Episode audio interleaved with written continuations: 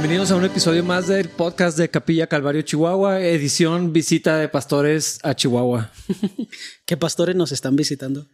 Eh, bueno, esta semana tuvimos la visita de dos pastores de Rocky Mountain Calvary, el pastor Sean Rafferty, que es el fundador de, de Capilla, para los que no sepan, y el pastor Tim Balagat, que es el pastor de Junior High, Sí, allá en, en Rocky Mountain. Sí. Es, es la onda del pastor Tim. sí, está bien loco. sí. Tiene la personalidad perfecta para enseñar a adolescentes y que los adolescentes que odian a todo el mundo en la adolescencia no lo odien a él. Tiene más de 50 años y, y de, de alguna manera muy padrísima, muy fregona. No está esa brecha Sí, con, con, con los jóvenes. sí.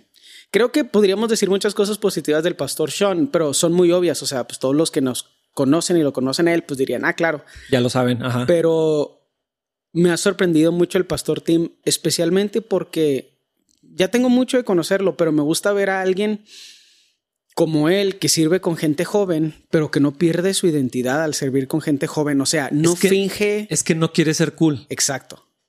Exacto. No intenta. O sea, se me hace muy extraño cuando gente adulta intenta ser cool para un adolescente. Es así que los adolescentes no son cool.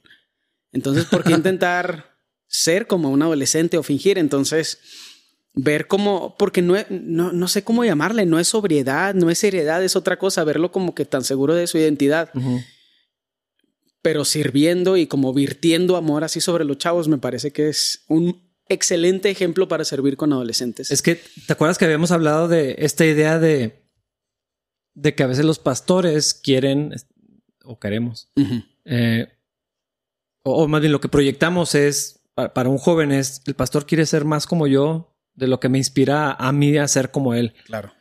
Y, y el pastor Tim no tiene eso. Ajá. O sea, él es un adulto, hace su vida, Sí. tiene la cara así, parece que está enojado Ujú. y lo te das cuenta que es así amor y locura así. Y luchas, porque también fue luchador de como greco-romano. Entrena equipos de lucha Sí. y eh, nos, Es una estaba, pared. nos estaba platicando que tiene en su sala tiene un tapete de lucha. sí.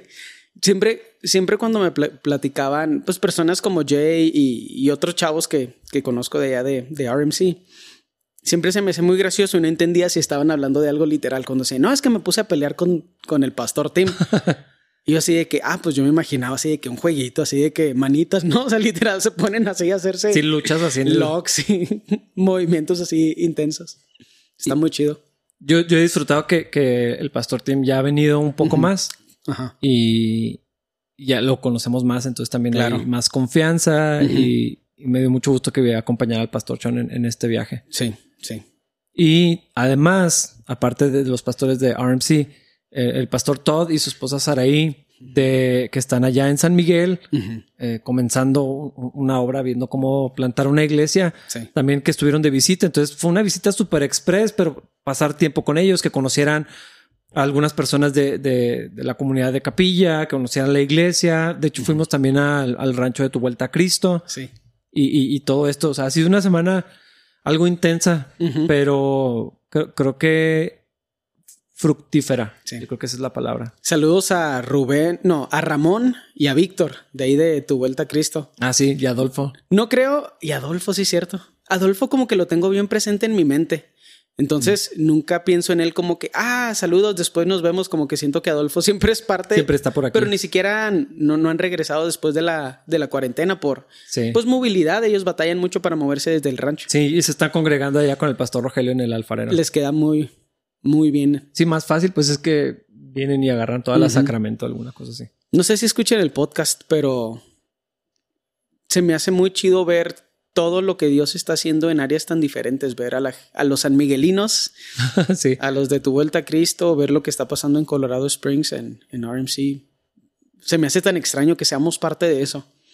Se siente como siempre, o sea, obviamente se siente inmerecido porque no nos lo merecemos, pero también se siente raro, o sea, porque nos toca participar de tanta bendición. Sí, así como que, ¿qué podemos hacer?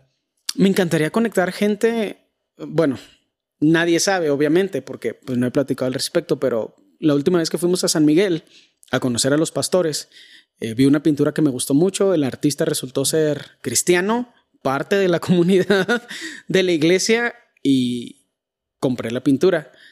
Y me encantaría que pudiéramos hacer conexiones hasta con eso, o sea, porque el mensaje de la pintura yo no puedo dejar de verle y decir gloria a Dios. Me encantaría que pudiéramos conectar a personas que les gusta el arte visual. Yo no soy una persona visual, o sea, si me dices esto o esto, yo digo, ah, me da igual. Mm. Pero hay algo en la pintura que sí puedo apreciar. Pero eres coleccionista de arte. Ah, sí, pero sin la versión pretenciosa con el pañuelito ese. la mascada aquí adentro. Sí. Sin la. No, iba a decir algo, pero no. No, no, no, no, no, diga. ya sabes lo que iba a decir, obviamente, lo que siempre digo que nunca debería decir. Pero a veces pienso en esas otras formas de expresión artística, porque para los cristianos es muy obvia la alabanza. y, y pues lo vemos todos los domingos y no voy a decir nada de mis opiniones al respecto porque son innecesariamente duras, pero me encanta ver otras versiones de alabanza a Dios desde una perspectiva artística. Y este chavo, Eduardo Mireles, es muy bueno. Búsquenlo en Instagram. Uno de estos días subimos una foto de la pintura que ¿Sabes, que me, ¿Sabes que me gusta? Que no es arte cristiano. Es arte de alguien que es cristiano. Entonces eh, se ve, o sea, se ve el amor por Dios, pero alguien no cristiano no podría percibirlo. Sí, no, es no son tres cruces. Ajá. Y no quiero decir nada que se esté mal. Simplemente me refiero a que no es lo obvio que esperarías eh, en, arte, porque no es arte cristiano, es, es, un artista que ama a Dios y entonces... Su arte lo refleja. Exactamente, o sea, de alguna manera sale eso. Sí. Es que la idea de arte cristiano y la música incluida en eso no me gusta porque el cristiano se vuelve como una etiqueta que dice, es que pues el estándar y la calidad es diferente porque esto es cristiano. Y a mí no me gusta eso. O sea, si no es lo suficientemente bueno para competir en el mundo del arte y le tenemos que poner otra categoría porque si no, no, no está chido, entonces no lo quiero. Sí, es que eso es lo mismo pasa con el cine cristiano. Ugh, asco por lo general es malísimo. Siempre asco. No, no es cierto. No es cierto. Porque yo dije asco y luego tú intentando así traducirme, humanizarme. Casi siempre yo reinterpretarlo. siempre. No, la verdad, hace mucho que no veo una película. solo porque no quiero generalizar. Es más, no me acuerdo cuál estuvo buena. Exacto. Esa es la verdad. No, la de Dunkirk, no. La de este chavo que no dispara. Hasta el último hombre. Esa no es cristiana. Es de alguien cristiano, pero la producción es cristiana. Se me hace que no, está, es que qué malo que voy a decir, pero es que está muy buena, entonces no creo. está muy bien hecha. Pero, pero, o sea, ese es el problema. Yo no apoyo, esto se va a escuchar horrible, pero es que... No, yo pienso lo mismo. Yo no apoyo nada que no me guste. No compro local si no tiene calidad, porque, porque habría de gastarme mi dinero en eso. Y no apoyo el cine cristiano, la música cristiana o el arte cristiano si no está súper chido, porque, porque habría de hacerlo. Sé mejor. No se supone que lo estás haciendo para Cristo, hazlo mejor. Hazlo bien. O sea, ¿cómo, ¿cómo podemos tener la mente de Cristo y producir basura? No se puede, entonces, pues no sé qué estés haciendo. Le pusiste cristiano para ver si te lo comprara, pero no va a pasar. Sí, yo, yo, yo, también pienso de esa manera. Eh, lo, mismo pienso no nada más en cuanto a lo cristiano, sino a lo de consume local. Entonces, si no está bueno nomás por ser local, o sea, hay, cosas muy buenas. Además, ah, y conocemos gente, eh, algunos de capilla. Random Ramen. Eh, los, los audífonos estos, ¿cómo se llaman? Uh, Douglas. Los de Ojeda. Douglas. es como uh. sin perro. Douglas. No sé qué significa. ah, no, es Daniel Ojeda González, creo que es su apellido. Ah, ok. Me gusta más pensar que quiere decir sin perro. Sin perro. No tienen perro, entonces ahí hay algo. y, hay cosas locales tan buenas que no necesitas decir apoya lo local. O sea, es que está fregón, está bien hecho. Es que se me hace tan raro apoyar a la hora de gastar dinero. ¿Te voy a apoyar? Ajá. No. no, no, no, sé bueno, sé bueno, haz las cosas bien. No, no, no. no y, y, entonces con gusto lo vamos a. Ajá. sí. O sea, te apoyo. Por ejemplo, tuve un accidente, te apoyo. Necesito ayuda para hacer esto, te apoyo. Pero hice este producto y esta chafa, apóyame. No. Eso no es apoyo. Si está chido, lo compro. Si no está chido, no. Y ya. Y cuando está chido, lo compras y lo, lo recomiendas, lo usas y quieres volver a tener más Exactamente. de eso. Eso, es lo, eso es lo fregón de tener un producto que está chido, la recomendación. Y para mí eso glorifica a Dios. Porque yo lo veo con mi escuela, pero lo veo en la receta de ramen de random, lo veo la idea de que, por ejemplo, Kike, el, el dueño de Random Ramen o Random El dueño, Food, qué fancy suena eso. Es que me encanta. O sea, pues es lo que es. Eso es, lo que es. Ajá. me gustaría pensar que en su corazón no está la idea de qué bueno soy para cocinar, sino que está la idea de Dios me dio la oportunidad de crear esto que le gusta a la gente y puedo cobrarlo. Y sé que lo disfruta y sí es bueno para cocinar, pero nosotros adjudicarnos las cosas buenas que nos pasan porque creemos que somos buenos en algo es estar, o sea, es no saber nada del mundo. Porque probablemente hay otras personas que cocinan mejor o también como él, tal vez no mejor, pero también como él. Y no les va bien y no pueden hacer su negocio. porque él sí? Porque Dios es bueno y misericordioso. Sí. Y fíjate, ahorita que mencionabas de lo de el, arte y la conexión que Dios nos está dando con la obra en San Miguel, me, me emociona mucho la idea de pensar en que las misiones y la comisión de la iglesia no tiene que ser de la manera que tradicionalmente pensamos, exclusivamente a comunidades ultra pobres indígenas. Ah, claro. O sea, sí, definitivamente. es una parte de, no es mutuamente excluyente. Sí, y, creo que en Capilla amamos a los tepehuanes y lo que está pasando en Baborigame y queremos ser parte de eso. Sí. Pero pensar en. O, sea, es que pienso cómo se puede ver de fuera, así de que vamos a plantar una iglesia en San Miguel. Así como que. Vacaciones. Sí, sí, sí, pero, pero no. O sea, para empezar, ni somos nosotros. Vamos a, apoyar. Eso sí es apoyar.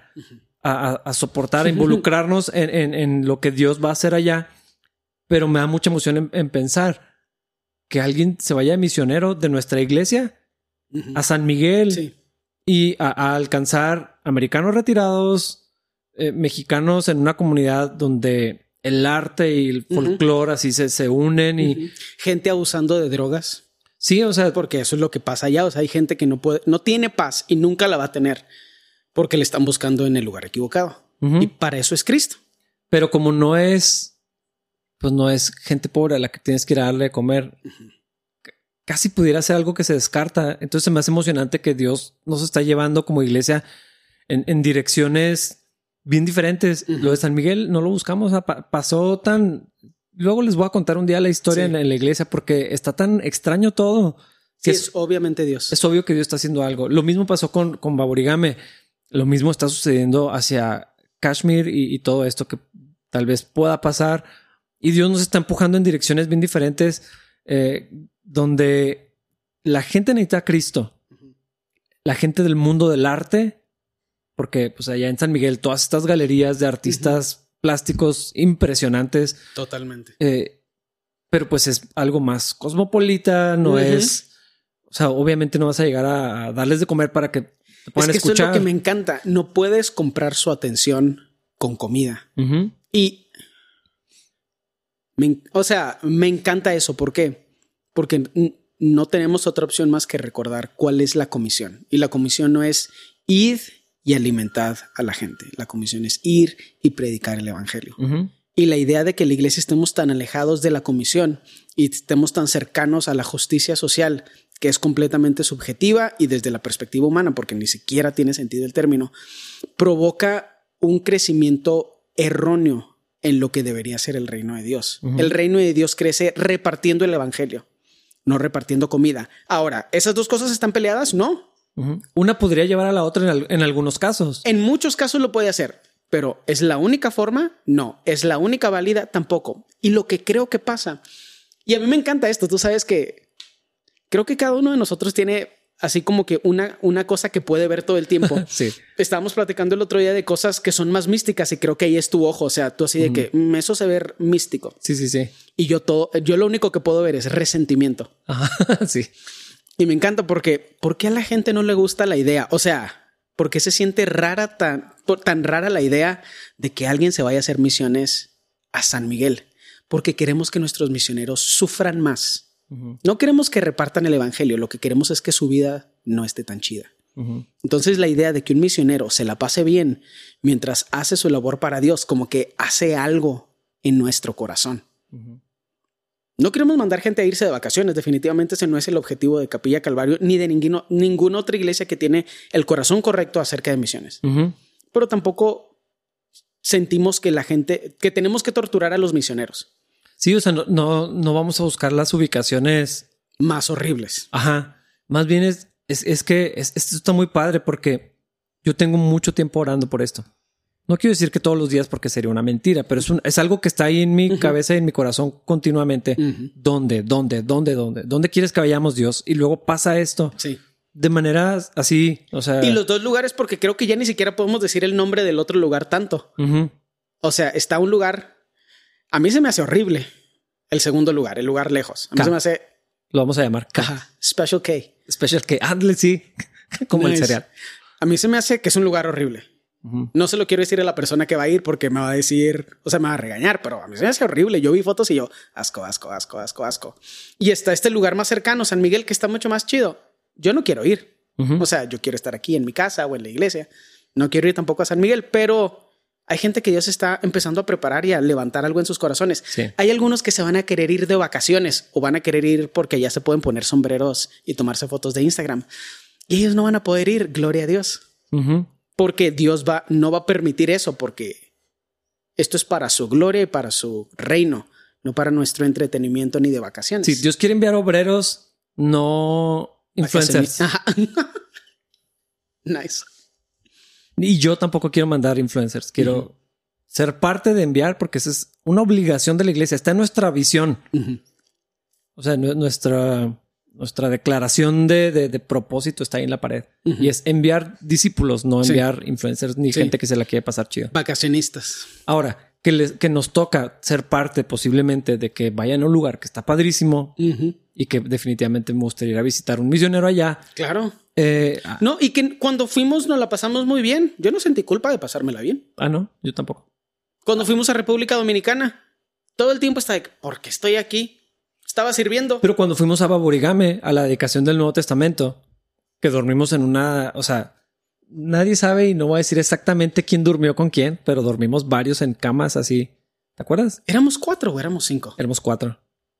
Y, tuvimos que compartir camas en, un lugar chiquito y, frío. ¿Sabes qué es lo raro, de A lo mejor, y yo no me considero buena persona, pero yo no, yo no había considerado esa parte. O sea, ibas a decir Baborigame y yo, ¿qué va a decir de ¿No te acordabas que estuvo bien chido?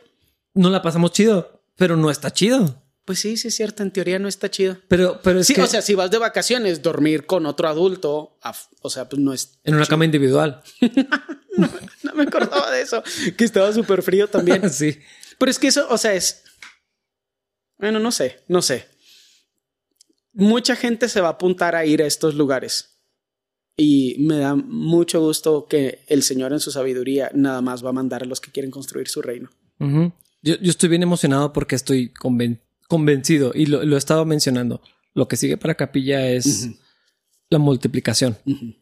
Y espero no tragarme mis palabras, pero, pero creo que Dios está haciendo cosas bien fregonas.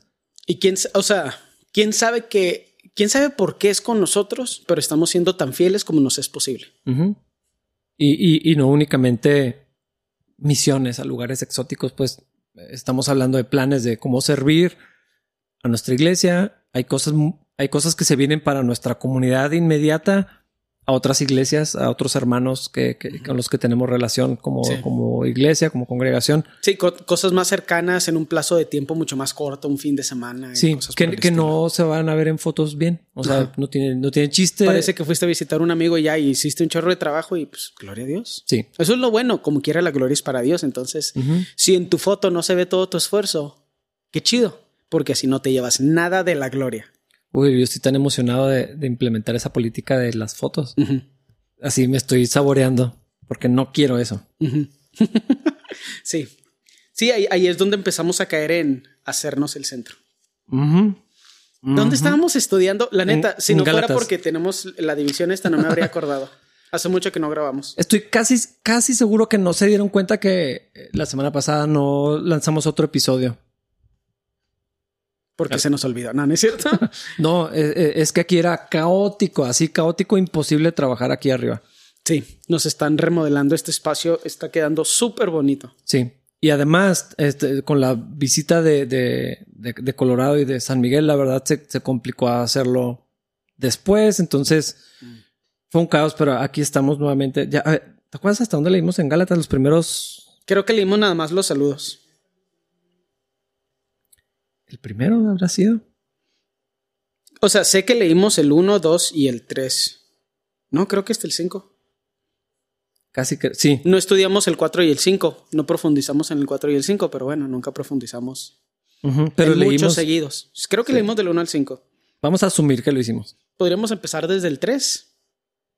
Yo creo que lo voy a leer hasta el 10 y luego vemos. Sí. Nomás para pegar, apegarnos a la sección. Dice Gálatas 1.3. Que Dios Padre y nuestro Señor Jesucristo les concedan gracia y paz. Tal como Dios nuestro Padre lo planeó, Jesús entregó su vida por nuestros pecados para rescatarnos de este mundo de maldad en el que vivimos. A Dios sea toda la gloria por siempre y para siempre. Amén. Uy, aquí empieza. El Estoy, power. estoy horrorizado Mm. de que ustedes estén apartándose tan pronto de Dios, quien los llamó a sí mismo por medio de la amorosa misericordia de Cristo, están siguiendo un evangelio diferente que aparenta ser la buena noticia, pero no lo es en absoluto. Están siendo engañados por los que a propósito distorsionan la verdad acerca de Cristo.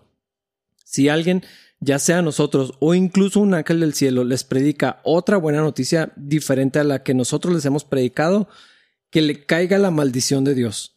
Repito lo que ya hemos dicho, si alguien predica otra buena noticia distinta de la que ustedes han recibido, que esa persona sea maldita. Queda claro que no es mi intención ganarme el favor de la gente, sino el de Dios. Si mi objetivo fuera agradar a la gente, no sería un siervo de Cristo. No, dejo- no voy a dejar caer este micrófono porque... Sí, son muy caros. ¿verdad? Ni No, tan caros, pero No, pero luego me tengo que agachar a recogerlo y perdón, perdón. que Dani lo agregue en postproducción. sí. Un mic drop. Está muy buena esta porción, la verdad. Me encanta. Sí. eh, lo interesante es que ahorita estabas hablando de la justicia social. Ajá. Yo tengo la convicción que una enorme parte de eso, de ese movimiento, de esa filosofía, es otro evangelio. Sí, totalmente. Así. Eso es el evangelio de salvación por obras. No parece eso, pero sí lo es. Sí, es otro evangelio, otro enfoque, otra prioridad, otra, otra cosa. Y Otro Cristo. Che Cristo. En vez de Jesucristo, Che Cristo. uh, eso se escuchó muy feo. Cristo Guevara. Cristo Guevara. Pero eso suena como Ana Guevara, la corredora. Sí, es cierto. Fidel, Fidel Cristo. Fidel Cristo, ándale, eso me gusta. No sé, eso es otra cosa que Perdónanos, señor, no nos mates.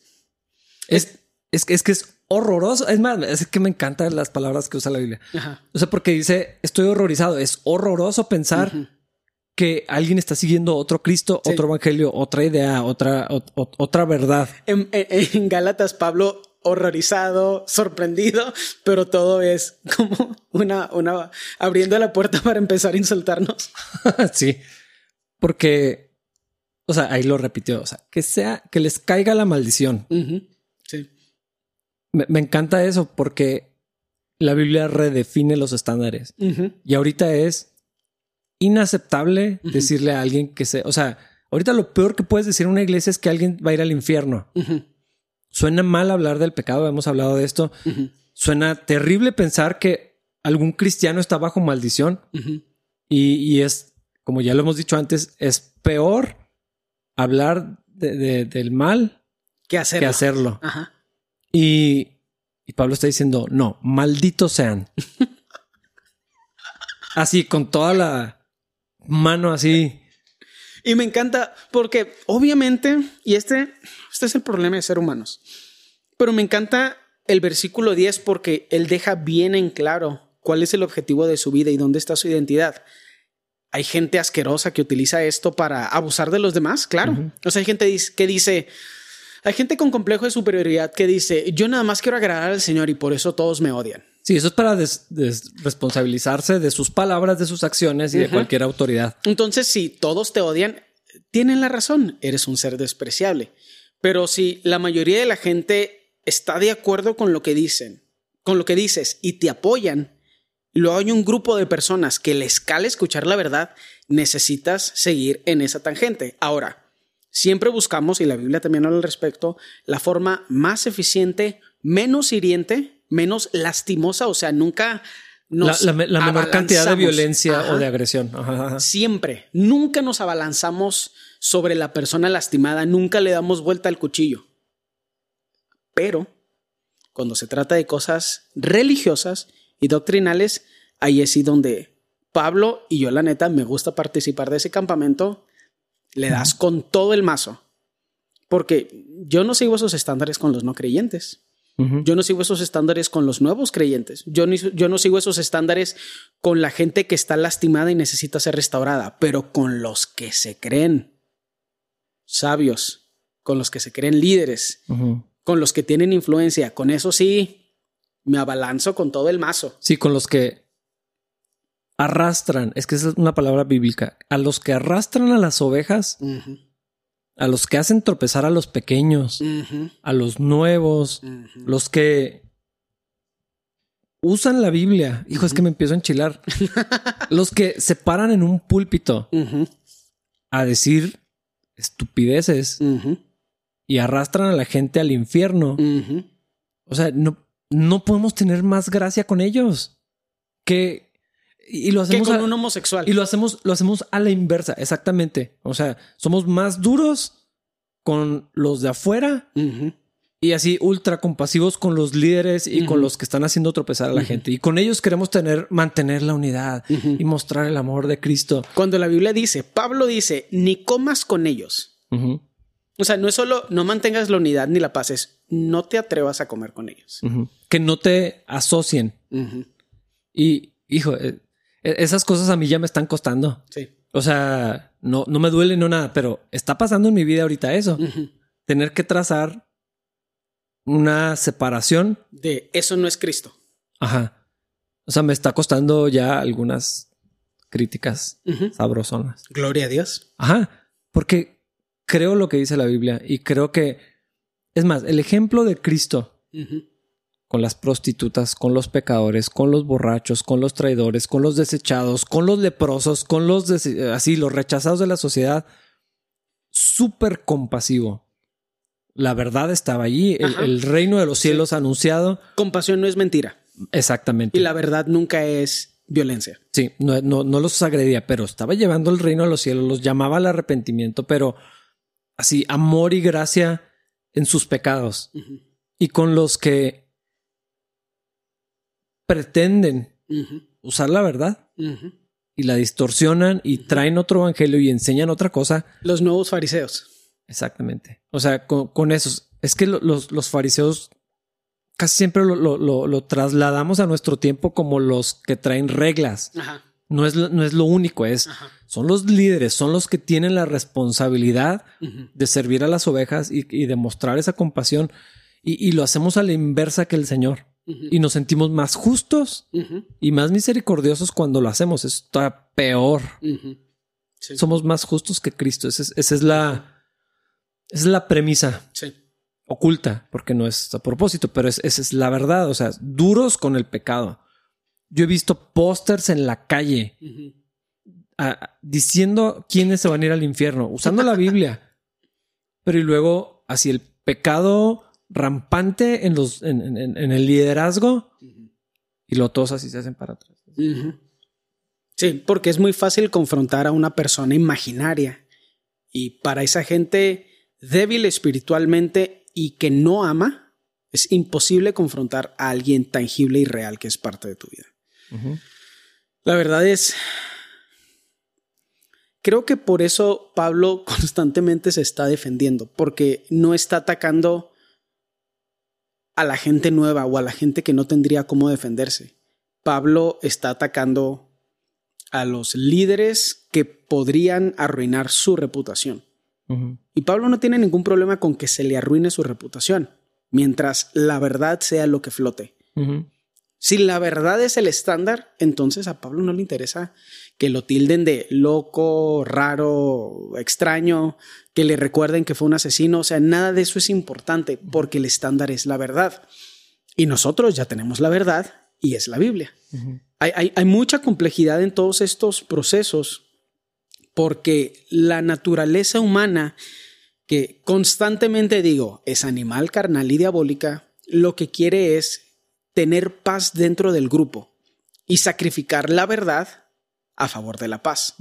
A mí me encanta ser un pacificador, creo que lo soy. Creo que lo eres tú también. Y creo que la mayoría de las personas en el liderazgo de capilla son pacificadores, pero nunca a costa de la verdad. Jamás a costa de la verdad. Sí. Sí, es que la unidad de los creyentes tiene que ser fundamentada en la verdad. ¿Cuál es la verdad? O sea, si, si, si hacemos la Biblia por mantener una unidad, entonces es otra cosa. Y no sé, o- no, no quiero, no quiero verme piadoso, pero sí me identifico con lo que dice Pablo, porque son palabras con las que sí me identifico, o sea, se me hacen muy correctas. Estoy horrorizado de lo que veo que está entrando a la iglesia, porque ahorita lo estoy viendo. Día de la Mujer, hace un, un corto tiempo, no voy a entrar en ese tema, no, no quiero discutir ahorita sobre eso, pero lo que vi de cristianos en redes sociales me horroriza. Totalmente. O sea, lo que hacen los no creyentes no me sorprende, pero nada y, y- y no me interesa. Ujú. No, no, o sea, me interesa que conozcan a Cristo, no lo que hacen. Pero lo que algunos cristianos creen y publican y participan de, sí me horroriza, Claro. porque revela, Ajá. revela dónde están. Revela el resentimiento y me encanta porque la gente actúa como que una historia terrible en tu pasado y una mala experiencia te da permiso de tener resentimiento. Pero si ese fuera el caso, Cristo no, había muerto, no habría muerto por nosotros. No seguiría bendiciéndonos, no habría enviado al Consolador, porque lo asesinamos. Y a él sí, sin deberla ni temerla. Creo que estamos permitiendo que el resentimiento entre a la iglesia bajo el estándar de una nueva moralidad. Resentimiento contra la gente que produce y que tiene. Resentimiento contra la gente a la que le dejaron herencias y a lo mejor nunca se les va a acabar el dinero. Resentimiento de las mujeres hacia los hombres y en respuesta a eso, de la forma más animal posible, de los hombres hacia las mujeres. ¿Y Cristo? Sí. Cristo no habría hecho ninguna de esas cosas. Probablemente Cristo no habría marchado de ninguno de los dos lados, no utilizaría ninguno de los dos pañuelos porque Cristo habría hablado con alguien, con un individuo. Cristo no habría hecho ninguna de las manifestaciones porque habría estado ocupado, habría estado ocupado hablando con gente. Es que li- literal, el pueblo de Israel lo que esperaba era un líder de un movimiento político social o armado, lo que fuera, ¿no? O sea, y Jesús hizo lo opuesto. No tomó ese lugar. No es el frente de los cristianos. No es la batalla de los cristianos. ¿Sabes qué es lo increíble? Cristo no tenía un complejo mesiánico Y era el Mesías. y era el Mesías. He estado pensando, ¿por qué me molestan tanto estos adolescentes, estas adolescentes, estos jóvenes y estas jóvenes y gente mayor que es de las cosas más humillantes que siento? Participando de todos estos movimientos, todos, todos, todos me parecen ridículos. Porque es gente que en sí mismos ven un héroe Mm. con complejo mesiánico y dicen, cuando yo haga esto, o si yo fuera el jefe o el líder, el mundo sería un lugar mejor. Eso es un complejo mesiánico. Es, una, es un trastorno psicológico. O sea, es aceptable cuando tienes 13 o 14 años, pero Hitler tenía un complejo mesiánico. Entonces, nada más, nada más para que sepan que están en ese estándar. Ese es En el esa estándar. en esa categoría, Si tú sí. crees que cuando tú seas el jefe, el mundo va a ser un lugar mejor y ya sabes qué es lo que tienes que destruir para que el mundo sea un lugar mejor, eres Hitler. Felicidades. Cristo es otra cosa. Cristo es sacrificio. Se sacrificó Él para venir a darnos vida. Sacrificó todo, su tiempo, su cuerpo, su esfuerzo, su mente, su amor, la Su- crítica. Su unidad con el Padre.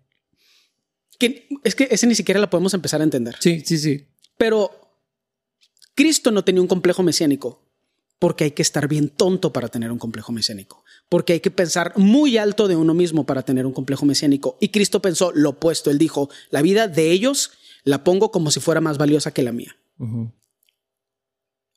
Es así de simple. Si tienes un complejo mesiánico, si en tu mente está la idea de que tú puedes cambiar el mundo y no es Cristo a través de ti transformando una parte pequeña del mundo, el remanente para, para construir su reino, estás enfermo o no sabes nada o eres ignorante o todas las anteriores. Eso es otro evangelio. Un evangelio donde nosotros salvamos el mundo es otra cosa. No importa qué tan buenas sean tus, sus intenciones vas a destruir más de lo que puedes construir. Porque ni Cristo, el Mesías, tuvo un complejo mesiánico. Tú tampoco deberías. Sí. Eh, Verlo en creyentes me parece risible, humillante, me da tristeza casi por Cristo.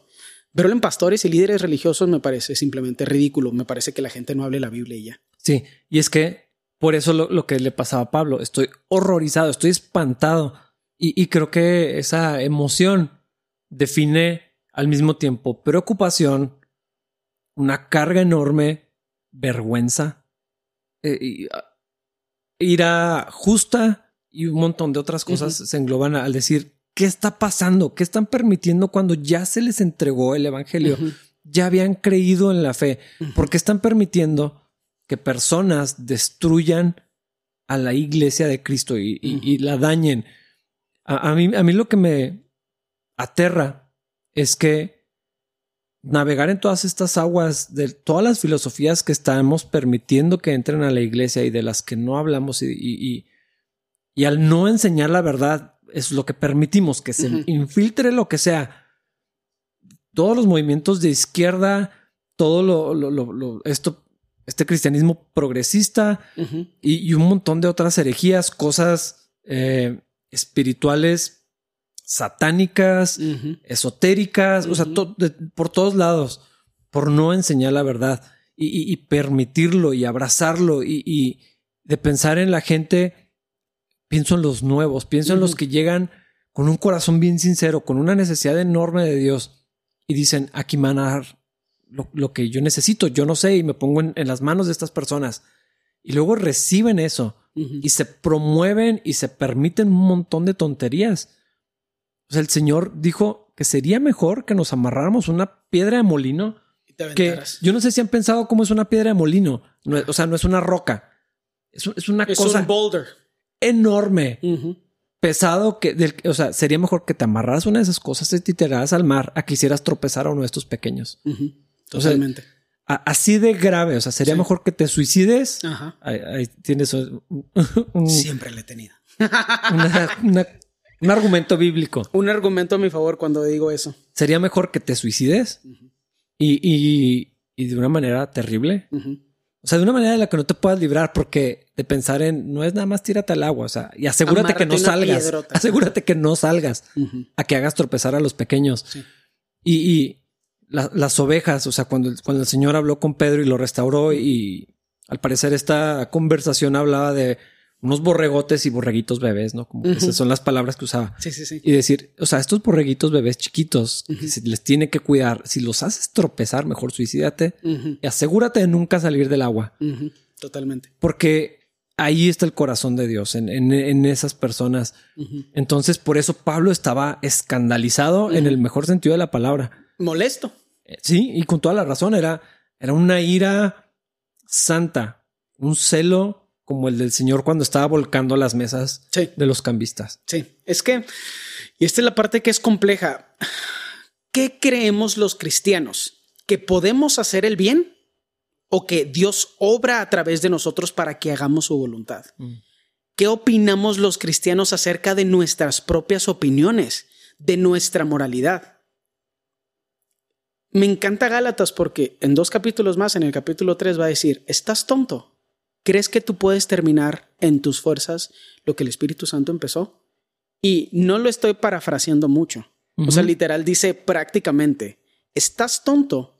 ¿O crees que vas a terminar tú con tu fuerza, con tu moralidad, con tu inteligencia, con tus buenas intenciones?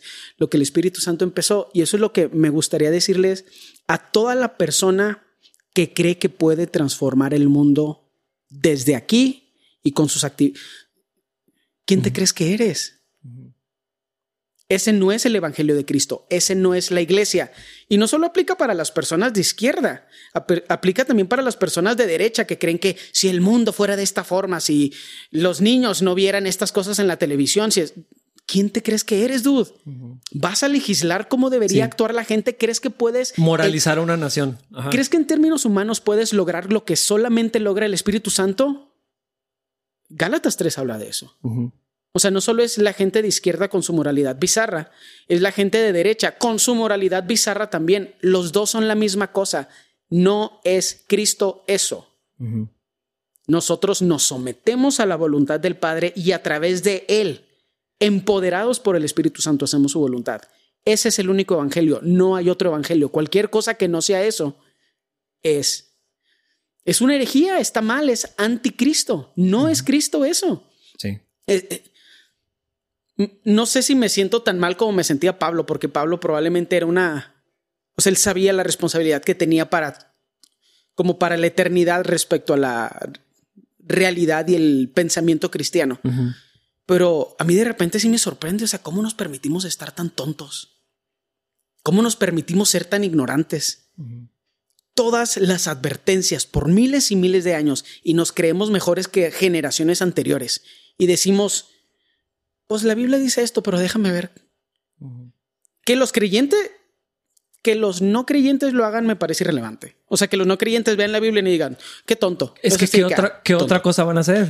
Pero que nosotros sí. hagamos. Es, es que ahorita lo dijiste cuando le ponemos el pero. Así que, ah, sí, la Biblia dice esto, pero yo siento que, yo pienso que. Eso es así como que sí, o sea, lo que Dios dice, Ajá. o sea. Pero escúchame a mí, sí que, pero tú ni siquiera eres inteligente. Si fuera alguien, o sea, todavía no conozco a alguien que yo pueda decir, wow, su opinión sí está más chida que la de la Biblia. Porque en la mayoría de los casos ni siquiera pueden vivir sus propias opiniones. Así que mínimo sé congruente contigo mismo y a ver si te escuchamos. Pero vas a levantar la voz en contra de la Biblia y volteo para la derecha y para la izquierda y no hay ninguna razón en ti que yo pueda ver que es digna de ningún tipo de admiración. Ahí te va tu piedra. Tírate al mar. Sí, sí. Y el, lenguaje bíblico es bastante fuerte. O y sea, es bien importante recordarle esto a la gente, para todos los que se ofenden gratis. Si te sientes ofendido, uh, lee la Biblia porque a lo mejor Dios te está hablando a través de esto. Pero no estamos hablando de feligreses, no estamos hablando de cristianos que están empezando, estamos hablando en contra de gente con autoridad, pero también como una advertencia hacia qué autoridad permite sobre tu vida. Uh -huh. Porque si permites eso sobre tu vida, tú vas a llevar las consecuencias de eso, nadie más. Sí, tri tristemente, o sea. No bueno, hay... no sé si tristemente, o sea, pues congruentemente. Pues, pues sí, justa, de, justamente. Justamente, porque desde acá estoy aquí de que, pues, ah, no, a mí no me da tristeza. Pero sí, eh, eh, creo que es importante. El, el, énfasis en la maldición está en los que predican esto, los que arrastran a la gente. Pero hay una responsabilidad individual. ¿A quién vas a escuchar? si vamos a ser de los que buscan, como dice en, en, en Timoteo, ¿no? O sea, ver gente que teniendo comezón de vivir va a amontonar para sí mismo maestros Ajá. que les digan lo que quieren escuchar. Que como nos ha tocado experimentar a gente así, eh, me encanta. Uh -huh. Porque me encanta ver así las consecuencias en su vida, me da mucha risa. Sí. No me da gusto, no me da gusto, me da risa. Uh -huh. Es diferente. Y en la misericordia de Dios que haya consecuencias aquí para salvación de su alma. Exactamente. Y si no estén, y si alguien que nos escucha no está de acuerdo con eso, Pablo dice que cuando alguien está en esa situación, hasta lo puedes entregar a Satanás, precisamente porque el objetivo no es que te vaya bien en la vida, sino que tu alma sea salvada. Sí. Entonces, Mateo, Mateo 18 y 1 Corintios 5. Ese es, ese es el estándar bíblico. Uh -huh. Si no puedes entender por la buena, hay que entregarte a Satanás para que ent eh, entiendas por la mala. Y gloria a Dios por el resultado. Es que es bien interesante cómo nos escandaliza la disciplina bíblica. Uh -huh. Creo que no hemos llegado a ese punto. Gracias a Dios no, no lo hemos tenido que vivir ni ejercer nosotros directamente, pero literal eso dice. O sea, a los que están haciendo eso, los echas fuera de la comunidad para que toque fondo. Uh -huh y se arrepienta y luego vuelva y luego lo recibes y lo restauras. Sí, el objetivo no es de que, ah, jaja, te fue mal. El es objetivo que, es ajá, regresa. Es que no es librarnos de un problema. Uh -huh. Pero sí es gracioso. Porque sí que la Biblia te lo dijo, tu no. mamá te lo dijo, tu papá te lo dijo, tus amigos te lo dijeron, el pastor te lo dijo, tu líder te lo dijo, no escuchaste a nadie y ahora te está yendo mal. Mínimo es un poquito gracioso. Es como una ironía de la vida. No sé, yo me río pues, y no me siento mal acerca de pues, reírme. Justicia entonces, divina, X. no sé, no sé si. Yo creo que aplicamos mal ese término. La justicia divina es el infierno. Entonces, entonces tal vez no, no, está bien usado. A mí, me, a, mí me, a mí me encanta ver esas cosas porque me encanta ver cómo se glorifica a Dios en la manera en que nosotros destruimos nuestra vida y luego Él encuentra formas de restaurarnos. Me parece súper gracioso porque es todo ese sufrimiento fue gratis, no tenías que vivirlo, pero te gusta sufrir, entonces dale. Y es que cuando somos tan necios, si Dios tiene misericordia de nosotros, nos va a romper. Y luego nos deja así con la cadera chueca, como a Jacob. como a Jacob. Así que, para que no se te olvide nunca. ¿Con quién estás peleando? Ajá. Y, no, no, estés dando cosas contra el aguijón. Esa es de mis frases favoritas. algunas frases, eh, pero es que, o sea, me puse a estudiar mucho al respecto porque yo decía así que, ¿por qué lo dice tan así? Y literal es un insulto hebreo que significa está feo estar tonto, ¿no? Eso es lo que literal no significa ninguna otra cosa más. Qué feo es estar tonto, ¿no? Eso es lo que significa. Duro es dar cosas contra el aguijón. Lo único que... Y, por cierto, lo dijo Jesucristo nuestro Salvador. El mejor de todos los hombres y el creador de los mejores como Burns. Sí. No son insultos, es otra cosa, pero duro es dar cosas contra el aguijón. Es de las mejores frases que he escuchado en mi vida. Me lo digo a veces cuando estoy haciendo algo que eh, que, es tonto, digo. Es que cuando estás en tu necedad, es, eso, así como que, ¿de verdad esto quieres? proverbios. O sea, es como una puerca lavada. que se va. Que se regresa a lo... Es un perro... Que se come su vómito. Que lo vomita algo asqueroso y lo va y se lo vuelve a comer. El hombre más sabio escribió eso. Bueno, el, bueno, sí, el hombre más sabio escribió eso. Sí y la sabiduría de Dios diciendo eso. Sí, no son mutuamente excluyentes, literal se complementan de la mejor forma. Y gracias a Dios que varias veces Dios me ha, o sea, me ha, humillado. esto no lo estamos diciendo por terceros. O sea, Dios nos ha quebrantado. Dijo así. Es lo mejor, es lo mejor. Delicioso. Obviamente en ese momento me hizo sufrir terriblemente, pero le doy gracias a Dios por eso, porque fue eso. Es como que quieres de, verdad quieres seguir de tonto. Puerca lavada. Perro comiendo vómito. Perro vomitón. Y es que a, mí me gusta poder verme a mí en esas cosas. Como cuando decían en, Samuel y Reyes. Soy un perro muerto. Y, y Dios ha tratado, Dios ha tratado conmigo en cosas bien, bien duro. Así, así como que puerca lavada, ¿dónde vas? Otra vez a revolcarte porque estás tonto. O sea, pero no tienes que estarlo. Es que eso es lo increíble. No hay otra opción para los que no están en Cristo. Animal, carnal y diabólico. Esas son las opciones que tienen. ¿Cuál de las tres quiere ser? Porque no hay ninguna buena. Pero me encanta la idea de que no son las únicas opciones disponibles para nosotros. Ajá. Ah, la gente se ofende mucho cuando digo que los humanos estamos bien tontos y como que no escuchan que es en primera persona plural. O sea, yo creo lo mismo de mí. Mm. Porque no nos estamos comparando entre humanos, nos estamos comparando con la sabiduría divina. Sí. Y es que piensa en proverbios, es que proverbios es lo mejor. porque es así como súper tangible, muy práctico. O sea, la sabiduría clama por las plazas. Por favor, escúchenme. O sea, no puede ser más o sea, aquí está la bendición y la maldición. escojan la bendición. O sea, por si no sabían cuál es la mala. O sea, ¿por qué, por qué lo tenía que aclarar? Ay, Dios. Porque eso es lo que piensa de nosotros. Ayúdanos. y, y, decir eso. Bueno, la, fuente de la sabiduría humana puede ser Satanás, la carne o el mundo, o la sabiduría de Dios. Y está gritando en las plazas, literal, que le pongas atención, que la abraces, que la agarres, que la creas, que la Santiago dice, si no tienes, nada más pídela. O sea, no, tampoco es algo inaccesible. Pero luego la gente se pone a pedir camionetas y cosas así.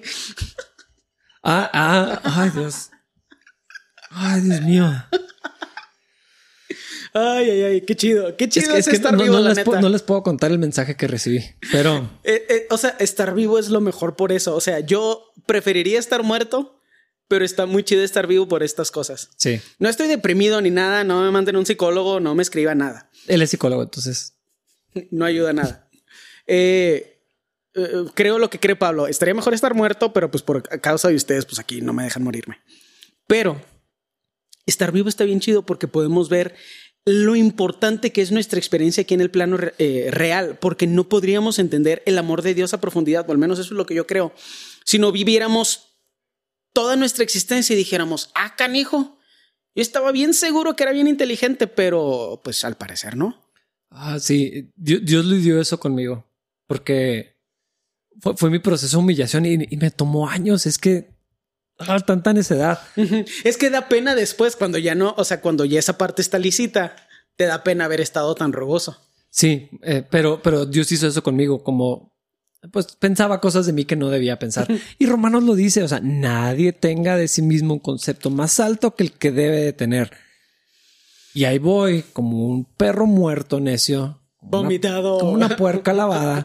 De verdad, Dios me tuvo que romper. No saben, no saben lo duro que Dios me tuvo que quebrar. Y lo, lo peor es que esa cosa sigue allí. O sea, Ajá. no es como que yo pueda decir, y ahora soy una persona súper humilde. O sea, no, Pero ya nada más necesita ser recordado o doblado, pero ya no tienes es que, que, ser es que- porque es que ya, te tengo la, partieron. ya tengo la, ca- la cadera zafada, como Jacob. Entonces, Dios ya nomás así como que sabe dónde tocar y lo, ay, Dios, sí, perdón. Ay, qué pena. Me da vergüenza. Pues sí, es que es lo que deberíamos lo, de sentir. lo necio que he sido ante las misericordias de Dios. Por eso me gusta mucho como Pablo en Romanos presenta ese argumento de por las misericordias de Dios. Sí. O sea, por todo lo que Dios ha hecho. Ajá. Por favor, les ruego, hermanos, entreguen sus vidas al Señor por completo. Es que ese, es, e- ese ruego creo que lo puede hacer Pablo porque como él lo está viviendo, experimenta lo que, o sea, lo mucho mejor que es la vida de esa forma. Sí. ¿Te imaginas Pablo cómo sentía también? Porque él sabía, Ajá. él- él- o sea, él se sabía santo, pero también sabía todas las tonterías que había hecho en nombre de su justicia, en el nombre de Dios. O sea, la, la vergüenza que, que, que Cristo, Cristo llevó la vergüenza, no la Sí. tenemos que llevar nosotros, pero Sí, de vez en cuando te acuerdas en la carne hay algo raro, o sea, son cosas que de alguna forma coexisten en nosotros y es difícil saber qué es lo que está sucediendo. Pero claro, y, y por eso se tenía que recordar varias cosas. Es, es, eh, esa podría ser una de las razones por, eh, por las que menciona un aguijón en la carne. Hay algunas personas que, que, que creen que cuando él dice aguijón en la carne, él está hablando no de carne como carne, sino carne como el ámbito material y ujú. un área tal vez de depresión. como su de- humanidad. Ajá. Ajá. Sí, sí, sí. Entonces sería muy interesante pensar que él, a lo mejor él está pidiendo al Señor, Señor, quítame estos recuerdos tan humillantes de lo mucho que te fallé. ¿Viste la película de Pablo? Sí. ¿La vimos juntos? Es cierto, porque no me acordaba de eso. Pero eh, esa sí me gustó. Y, y- y ahí presentan esa idea, ¿no? Así, Ah, es cristiana esa. atormentado por sus recuerdos de, híjole, así Esteban, yo autoricé que lo mataran y, y así esas cosas que Sí, le... sí, sí, sí, sí, sí. eh, pero sí, simul justus et peccator. O sea, así como que yo sé todo lo que he ofendido a Dios, sé lo necio que he sido. Es más, yo- se me hace que ni siquiera estoy tan seguro de que tan necio. O sea, no sé a qué grado he sido necio. Ajá. No, es que no, ni tú, ni yo, ni nadie tiene la habilidad intelectual de poder procesar ¿Hasta dónde? Sí. hasta dónde ha sido la necedad. Sí, pero al mismo tiempo que reconozco eso, puedo celebrar lo que soy en Cristo. No soy eso. Sí. Soy un hijo de Dios. Soy lo que la Biblia dice que soy. Es que eso es lo que me da tristeza a veces cuando tengo esta conversación con la gente, porque la gente lo percibe más de mi parte porque pues actúo y hablo como si estuviera enfermo y a lo mejor sí lo estoy, pero lo percibe como cinismo. Es así que no, ese es literal el mensaje de la Biblia. Sí. No ando por las calles así sufriendo por lo estúpido que he llegado a ser. Y no nos enorgullecemos para nada, porque luego también hay, hay- a veces hay una jactancia en Ay, sí. Así en no sabes lo que dice, así lo cuentan así como si fuera heroísmo. Cada vez que te lo platican le agregan más y es así que, oye, dude, tu historia es una historia de un perdedor. ¿Qué te parece si le bajas a la historia de perdedor? Sí. No sé, en la primera le pegaron un vato, la tercera vez que la cuentan lo apuñalaron. Yo sé que, dude, parece que estás orgulloso de tu estupidez. Sí. Pero, pero, o sea, sabemos, no sé, yo, yo tengo mucha libertad personal. A mí no me gusta hacer a la gente sentir pecadora. A mí me gusta la libertad que me da saber lo que he hecho y hago en contra del Señor. Y al mismo tiempo saber que eso no está en mi contra, que soy limpio, que soy acepto, que soy santo, que soy amado y que voy a ir al cielo. Y aspirar a tener una vida que glorifique al Señor, sabiendo que somos imperfectos, pero también, y ese es el detalle, odio que la gente piense en pares, pero me parece bien importante siempre estar aclarando para la gente que está mensa. Eso no implica que no creemos que necesitamos vivir un evangelio que se refleja hacia afuera, Eso no implica que no creemos en lo que se percibe como justicia humana. Simplemente ninguna de esas cosas son nuestra prioridad. Sabemos, porque es lo que dice la Biblia, que si la fuente es la correcta, las acciones van a ser las correctas. Exacto. No al revés. Yo no estoy pensando en lo injusto que es el mundo porque no debería ser de ninguna otra forma el mundo. El mundo es injusto porque hay pecado en el mundo y hay pecado en el mundo porque nosotros estamos en él. Yo no nunca pienso en un mundo justo porque eso es antibíblico. O sea, la Biblia es bien específica en cómo es y en qué se va a transformar el mundo. Entonces yo no estoy buscando una justicia general. Yo estoy buscando que la gente se sepa amada por el Señor, que sepan que tienen el potencial que Dios ha puesto en ellos. Eh, el poder del Espíritu Santo lo viene y lo transforma, eh, obviamente, pero que tienen el potencial de vivir la voluntad de Dios. Y si el mundo es justo o injusto es irrelevante, porque no puede ser justo. Cosas, cosas malas pasan, obvio. Un, pastor decía, no me acuerdo si, no me acuerdo quién es, pero decía, eso esa pregunta de por qué cosas malas le pasan a, gente buena. Ah, sí, está mal formulada. Pasó una sola vez y él se ofreció. Así lo decía. Uh, está buena, eso está muy buena, está muy chida. Eh, a mí me encanta escuchar eso de que por qué le, pasan cosas malas a gente buena y yo. ¿Tú eres el bueno? O sea, pero yo te conozco. O sea, ¿cómo te di algo, di eso con alguien que no te conoce? Pero tú no eres bueno y eres pastor. Eso pasó una vez. Y él se ofreció. ofreció. Pato, está muy buena esa frase, me encanta. Es un excelente recordatorio. No es justo ni a un uno. Tu opinión de ti mismo no importa. Pregúntale a alguien más si eres buena persona. Pero, pero pensar en la, justicia nos va a llevar en una dirección incorrecta. Si pensamos en el reino de los cielos, en la justicia divina, porque no hay otra. La justicia humana es retribución, es resentimiento ahí guardadito. Y cuando tenga la oportunidad o el poder de hacerte lo que me hiciste, te lo voy a hacer. Esos son todos los movimientos sociales ahorita. Todos los movimientos sociales son exactamente eso. ¿Cómo te hago lo que me hiciste? Pero peor. Pero que se vea bien. No solo peor, pero que sea aprobado por todos. Ah, sí, sí, sí, sí. Me encanta, es que la neta, me encantan los humanos, dudo. O sea, somos prácticamente animales. Es que piénsalo. Yo, le di muchas vueltas al ojo por ojo, diente por diente, que estaba la ley. O sea, era una, una manera de que la misericordia de Dios atemperara totalmente la venganza humana. Porque totalmente. Si a mí me pegan de una manera, yo no, pegas igual. O sea, tú me das un puñetazo y tú una patada y te tiro al suelo. O sea, tú me muerdes, yo te saco el ojo. Ajá. Entonces, Dios estaba atemperando así, de que, estos tontos no se vayan no. O sea, si, vas si va a haber retribución, tiene que ser igual. Ajá. Si va a haber retribución, no debería haberla. Sí, sí, sí, sí. Pero si va a haber, mínimo que sea horizontal. Porque lo que hacemos siempre es peor. E-, esos son los movimientos. Nomás hay que analizar poquito lo que, lo que sucede. No es no se está pidiendo justicia en ninguna de las áreas. Lo, que es. o sea, bueno, se dice que se pide justicia, pero la gente no sabe qué es justicia. No, y se está, pero lo que se está sucediendo es que sea algo peor a cambio, algo peor por causa de todo lo que se ha hecho antes y, todo esto. Pero a nosotros nos interesa extender el reino de los cielos y en eso vamos a andar en las obras que el Señor preparó de antemano para que camináramos en ellas y eso significa que vamos a alimentar al hambriento, que vamos a compartir con el que no tiene, que vamos a ir con las, en las comunidades difíciles, como podríamos ir a las comunidades hipsters. Pero es que el detalle es que en todos esos casos te sacrificas tú, porque no vas a la comunidad hipster, hipster a hacer lo que quieres. Vas a la comunidad hipster a hacer la voluntad de Dios. Puede haber misiones en Puerto Vallarta, claro, pero para que sean las correctas, tienes que ir a hacer la voluntad de Dios. Sí, sí, lo que quieres ir a, es ir a surfear. Mala motivación. Ahora, Dios puede enviar a un misionero a surfear para que alcance a gente que surfea. Definitivamente. Por lo general, la gente se manda a hacer eso. Bueno, eso es otra eso cosa. es otra cosa.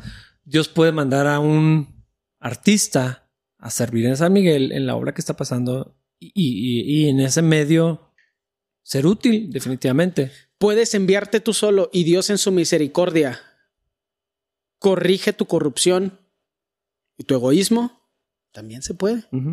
O te rompe para que aprendas la lección también se puede. Gloria a Dios. Y luego va con el, vas con el corazón correcto. Pues es lo que ha hecho con nosotros. Sí, es, es que ese es el detalle. Siempre es eso. Piensas que es algo porque dices, ah, esto es bueno. Y luego Dios te recuerda, no, en este, en la dirección de tu vida no necesito opiniones. Haz lo que yo te digo o te va a ir mal. Pero es, es, que eso está bien padre. Y no es castigo de Dios eso, ¿eh? No, eh, eh, es que es lo que Proverbios 3, otra vez Proverbios, hoy ando muy proverbial, pero Proverbios 3 es no te apoyes en tu propio entendimiento, fíate del Señor de todo tu corazón y Él enderezará tus veredas. Uh. Y, y, yo creo que, yo creo que podemos decir que somos testimonio de eso. Totalmente. Porque aun cuando nuestras, nuestra carne, nuestras malas intenciones, nuestra humanidad sale, Dios en su gracia dice, no, no, no era por ahí. Y lo va enderezando así el camino, nos corrige y nos permite seguir participando de su obra. Sí, y qué raro. Porque cuando la, cuando la gente escucha a alguien decir que los humanos somos tontos, creo que sienten que el que lo dice se excluye. Pero yo me siento el más tonto, como Pablo se sentía el más pecador pero me da mucha paz saber que soy parte del propósito eterno de Dios.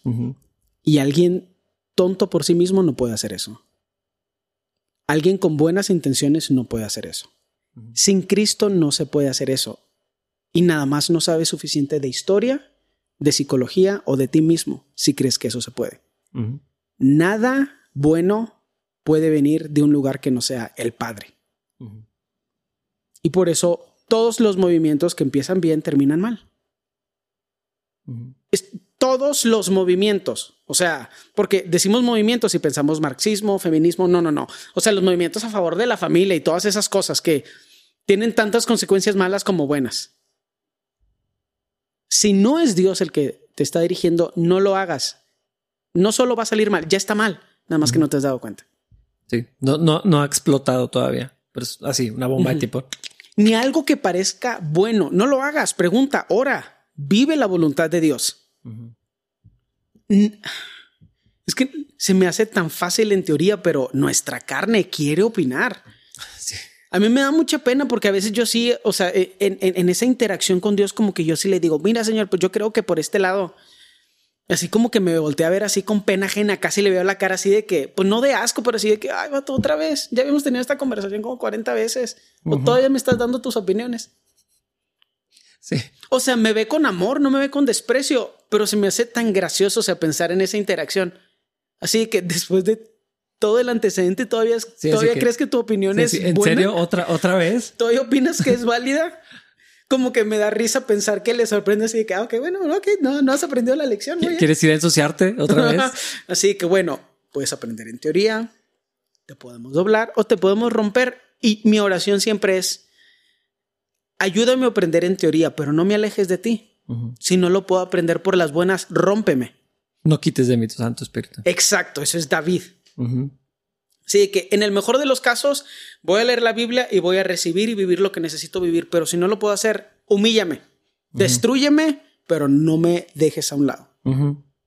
Amén, amén. Sí. La vida cristiana sería mucho más fácil si más cristianos pensáramos así. Y si estuviéramos dispuestos a vivir las consecuencias, las consecuencias de no dirigir nuestras propias vidas. Uh, sí, totalmente.